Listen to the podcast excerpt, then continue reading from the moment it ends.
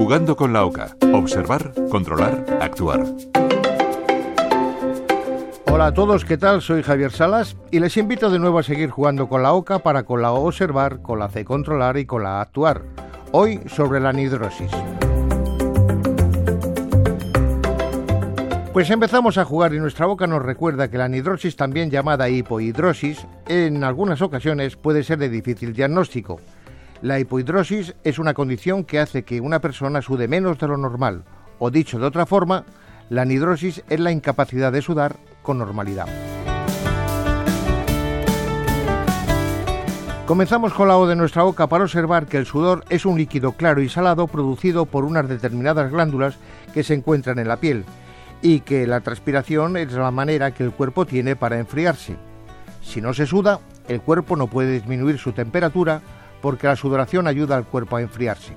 Y no sudar lo suficiente puede provocar calor excesivo y en ocasiones enfermedades relacionadas con el calor, como el agotamiento por calor o golpe de calor, y esta es una afección que puede ser mortal.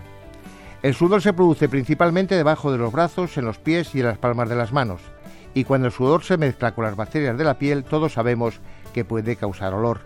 Para ello, bañarse con regularidad y usar antitranspirantes o desodorantes puede ayudar a controlar ese olor. Continuamos con la C de nuestra boca para controlar las causas que pueden provocar esta enfermedad y la anhidrosis se produce cuando las glándulas sudoríparas no funcionan bien, ya sea debido a una enfermedad innata, es decir, congénita, como ciertas displasias que afectan el desarrollo de las glándulas sudoríparas, o bien, pues 5 1. Por enfermedades hereditarias que afectan el metabolismo. 2. Por enfermedades del tejido conjuntivo, como el síndrome de Sjögren, que causa sequedad en los ojos y en la boca. 3. Por daños en la piel, como los causados por quemaduras o por radioterapia, o las enfermedades que tapan los poros, oclusión de poros, como es en el caso de la psoriasis. 4. Por enfermedades que causan lesión a los nervios, es decir, neuropatías, como la diabetes, el alcoholismo y el síndrome de Guillain-Barré. Y 5. Ciertos medicamentos, como la morfina y la toxina botulínica tipo A, y los que se usan para tratar la psicosis. Seguimos ahora con la O de nuestra boca para observar los síntomas de la anhidrosis y entre ellas está la cantidad baja o nula transpiración, mareos, calambres musculares o debilidad, enrojecimiento de la cara y el cuello y sensación de calor. Utilizamos ahora la de nuestra boca para saber cómo tenemos que actuar y el tratamiento de la anhidrosis supone abordar la causa de fondo si es posible determinarla. Cuando la anhidrosis afecta solamente a una pequeña parte del cuerpo, no suele ser un problema y por lo general no requiere tratamiento. Sin embargo, si existen áreas extensas en las cuales hay una disminución del sudor, puede estar en riesgo la vida.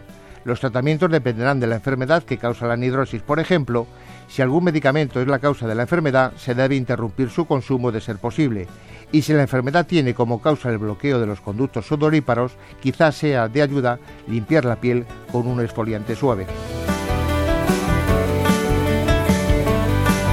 Y nuestra boca nos recuerda que cuando hace calor, se practica deporte o cuando se está ansioso o se tiene fiebre, es normal transpirar mucho. También ocurre durante la menopausia. Sin embargo, si transpira demasiado puede deberse a un trastorno de la tiroides o del sistema nervioso, o a una disminución del azúcar en la sangre u otro problema de salud. Por el contrario, el transpirar demasiado poco puede poner en riesgo la vida porque el cuerpo puede sobrecalentarse. La deshidratación también causa anhidrosis. Javier Salas, Radio 5, Todo Noticias.